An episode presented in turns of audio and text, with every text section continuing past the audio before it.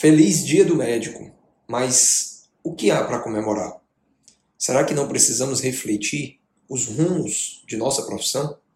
Será que está tudo bem mesmo para seguir em frente? Carreira profissional, formação e ética médica, cenários de atuação. Tudo isso e muito mais você encontra aqui na 11ª temporada do Medcast. Eu, Roberto Bob, serei seu anfitrião nessa jornada do desenvolvimento médico. O Medcast é uma produção Núcleo MD, com você toda segunda-feira às 8 horas da manhã. Bom, pessoal, eu sei que essas perguntas parecem não ser muito animadoras, mas eu não quero que vocês tomem isso como impressão desse nosso episódio que traz de volta a 11ª temporada do Medcast. Hoje é dia 18 de outubro de 2021 e eu, Roberto Bob, quero trazer nesse episódio uma reflexão para o nosso dia, o dia do médico e da médica. Em 2016, mais precisamente no primeiro semestre de 2016, eu entrei na faculdade de medicina como professor. Voltei à universidade que havia me formado em 2012 para contribuir agora dentro de um contexto docente. E por coincidência ou não, eu sou daqueles que não costumam acreditar muito em coincidências. Justamente nesse semestre, em 2021.2, eu recebo para acompanhar nas atividades de internato na unidade de atenção primária à saúde, que eu desempenho as minhas atividades aqui em Fortaleza, alunos da minha primeira turma aquela turma que em 2016 eu tive a honra e o prazer de ser professor no primeiro semestre. E é dentro desse contexto que eu quero trazer as reflexões para esse Dia do Médico, que sem dúvida merece ser comemorado por todo o esforço e por toda a jornada que cada um de vocês que acompanham aqui o Medcast e todos os médicos no Brasil e no mundo têm feito e sobremaneira nesses últimos tempos tão difíceis de enfrentamento a esta pandemia que assolou o nosso mundo. E é para falar desse tema da autonomia médica que eu vou resgatar um texto que nós fazíamos uso à época, no primeiro semestre da Faculdade de Medicina, aqui da Universidade Federal do Ceará. O texto tinha como título, aliás, tem como título, porque ele estará no link da descrição desse episódio, para que vocês possam lê-lo na íntegra. Ele está disponível na Cielo. Se chama Biopolítica: O poder médico e a autonomia do paciente em uma nova concepção de saúde. Esse texto ele foi colocado à época justamente para dialogar com esse novo processo, o processo dos alunos, os estudantes de medicina estavam adentrando esse novo mundo da faculdade de medicina um primeiro passo para que seis anos depois, justamente dialogando aí com essa minha primeira turma, que se forma agora em 2021.2. Então, seis anos depois, esses jovens estudantes se formam agora jovens médicos. E naquela época, o, o intuito da disciplina, que é uma disciplina que casava muito com esse contexto da atenção primária, se chamava Atenção Básica à Saúde 1, módulo 1, dentro de uma ideia maior de longitudinalidade, uma ideia de transversalidade. Eram disciplinas que os estudantes teriam durante todo o período da faculdade, durante os oito semestres em que estariam ali no momento pré-internato, e dentro do internato teria isso complementado especificamente ou especialmente dentro do internato de saúde comunitária, que dialoga especificamente com o meu contexto de especialidade, que é a medicina de família e comunidade.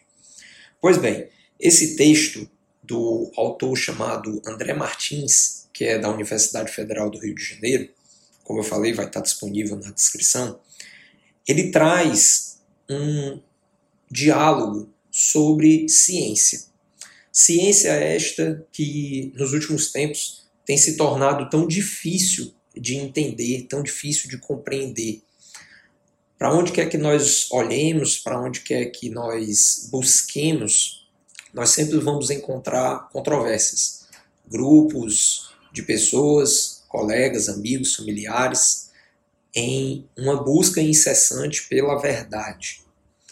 Bom, essa verdade é justamente o que o autor André Martins coloca em xeque. Já no início do texto, e aí eu vou trazer esses, essas frases para que isso fique muito bem sedimentado aos olhos deste autor, André Martins, que é um cientista, que é um pesquisador dentro do contexto mais é, do âmbito da discussão dele, que inclusive é o âmbito da própria filosofia. Então, o André ele, ele fala, primeiramente, que a ideia do científico ela parte de uma premissa de uma determinada época e de um contexto. Aquilo que é científico tem que seguir normas que são consideradas científicas, formais e protocolares. Mas ele já destaca desde o princípio que isso não quer dizer que seja verdadeiro. E aí um termo que ele utiliza já no início do texto é justamente o de que a cientificidade não é índice de veracidade. A ciência, portanto, ela não se propõe a constatar a verdade. Se dissesse a verdade, não seria ciência, seria dogma. E isso é muito importante que nós resgatemos. E quando eu digo resgatar, eu dialogo principalmente com aqueles estudantes que estiveram comigo não foi apenas uma única turma.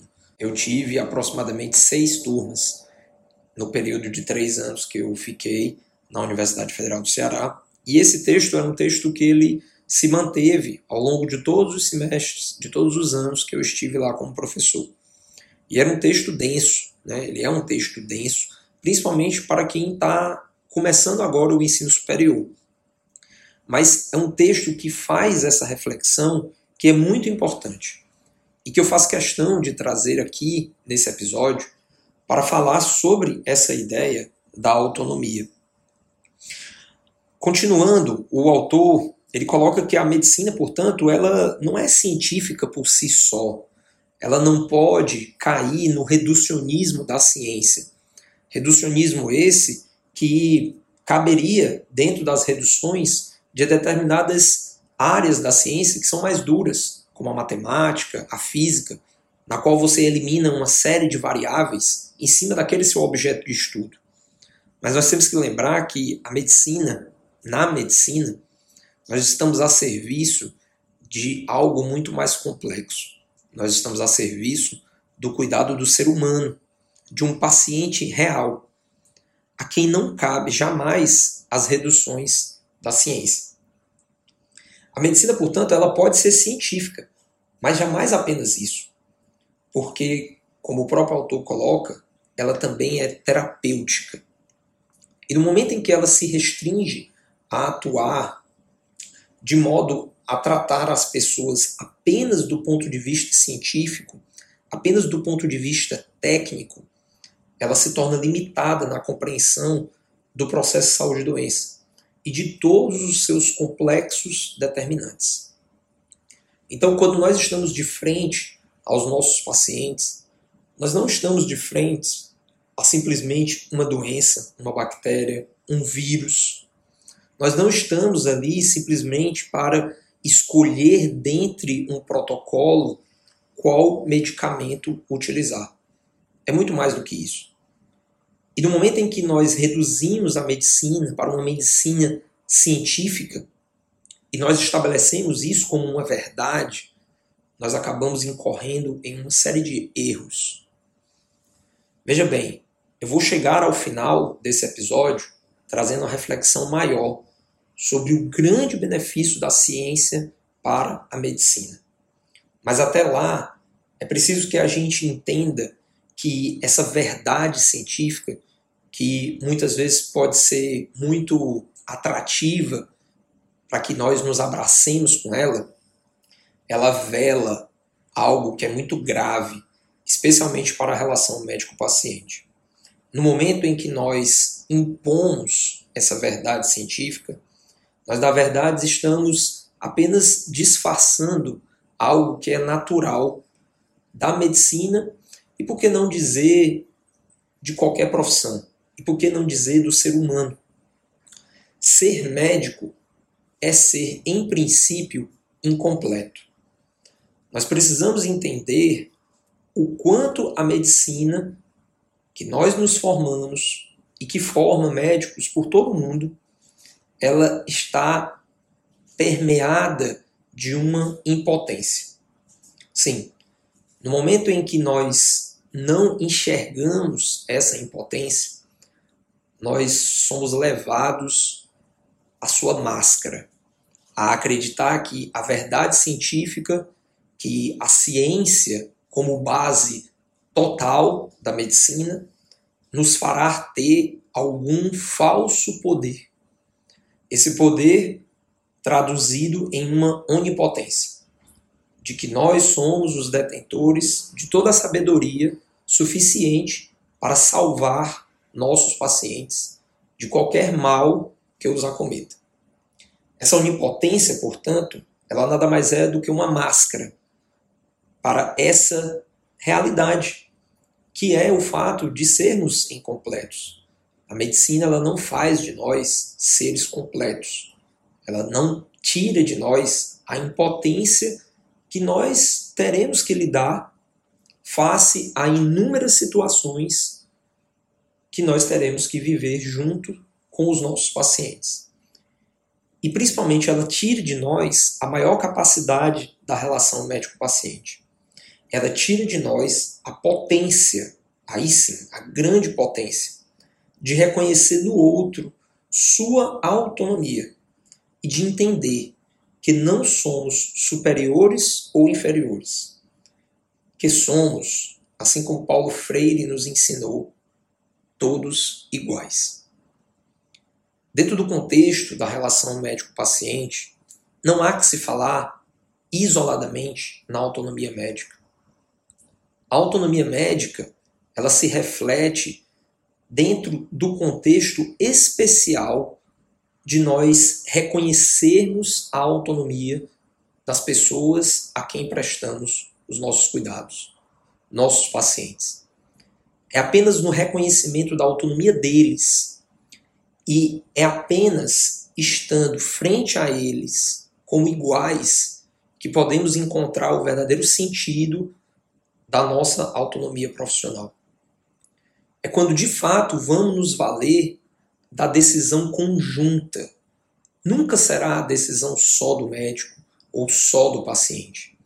Nós nunca poderemos delegar aos nossos pacientes que tomem a decisão por aquilo que nos é próprio, pela técnica, pelo pouco que nós aprendemos na medicina, de sermos capazes de ajudar. Nós não podemos delegar isso a eles. E também não podemos tirar deles a capacidade que eles têm de também tomar decisões. Decisões estas baseadas especialmente na sua história de vida. Compreender todo esse processo, fazer essa troca, fazer esse compartilhamento. Compartilhar com eles aquilo que sabemos, empoderá-los e compartilhar deles aceitar que eles compartilhem conosco a sua história de vida, as suas expectativas, os seus sonhos, os seus medos. Pois assim, e somente assim, poderemos tomar, talvez, as melhores decisões. Quando eu falo que a ciência ela não diz a verdade, quando eu digo que a ciência ela não deve ser o patamar único da medicina. Quando eu digo que a medicina científica ela corre o risco de ser dogma quando nós nos vestimos de uma onipotência que ela falsamente possa nos dar, não quer dizer que nós teremos que negligenciá-la. A medicina ela é histórica. A ciência também é histórica. ela evolui. E com o passar dos anos, ela traz para nós cada vez mais segurança daquilo que podemos fazer e especialmente de entender os nossos limites. Jogar isso fora ou não entender isso dentro de um contexto histórico é talvez o ato mais grave de todos. É reconhecer que, além de nos travertirmos da ciência como uma forma de onipotência na medicina, como uma forma de sermos os donos da verdade, ainda estamos nos fazendo uso de uma ciência que não é mais a ciência atual. É a ciência dos tempos antigos, em que não havia protocolos, em que não havia estudos clínicos robustos. E é este, talvez, a grande questão que merece reflexão nos nossos dias de hoje. É preciso deixar de lado essa discussão infrutífera de que a ciência seja uma verdade e que isso possa ser a voz de um determinado grupo de pessoas que coloca a ciência acima de qualquer coisa. É preciso que nós resgatemos a ideia de que a ciência ela não existe para dizer o que é verdadeiro. E ao mesmo tempo é preciso reconhecer o quanto a ciência avançou. O quanto a ciência nos permitiu fazer com que as nossas decisões técnicas sobre os nossos julgamentos a serem sempre compartilhados com nossos pacientes precisa ser levada em consideração. Isso é o mínimo que nós podemos fazer para aprimorar a nossa incompletude, para aprimorar os nossos defeitos, as nossas falhas, mas nunca, nunca em busca de encontrar uma verdade. Sempre em busca de encontrar o melhor para compartilhar com as pessoas que cuidamos, com nossos pacientes. Então, pessoal, feliz Dia do Médico. Esse dia precisa ser comemorado, ele merece ser comemorado, mas sempre com muita responsabilidade. Não é à toa, talvez, né, eu não acredito em coincidências, que o Dia do Médico seja em outubro, o mesmo dia em que se comemora o Dia do Professor e da Professora e o Dia das Crianças. Professor e professora, no sentido de sempre estarmos em busca de conhecimentos, de não negligenciar aquilo que a ciência tem a nos oferecer e o Dia das Crianças, para que não percamos a natureza que nos levou a escolher a medicina como nossa profissão. Está iniciada a segunda parte da 11 temporada do Medcast. Até a próxima semana. Um abraço. O Medcast segue no ar desde 2016 através da Núcleo MD, com conteúdos voltados a médicos, médicas e estudantes de medicina do Brasil e do mundo. Para contribuições, fale conosco através de nossos contatos no Instagram disponíveis na descrição do episódio ou deixe nos comentários. Para parcerias, envie e-mail para contato@nucleomd.com.br. Muito obrigado por estar conosco e compartilhe este e outros episódios com seus colegas. A gente se encontra na próxima semana. Até mais!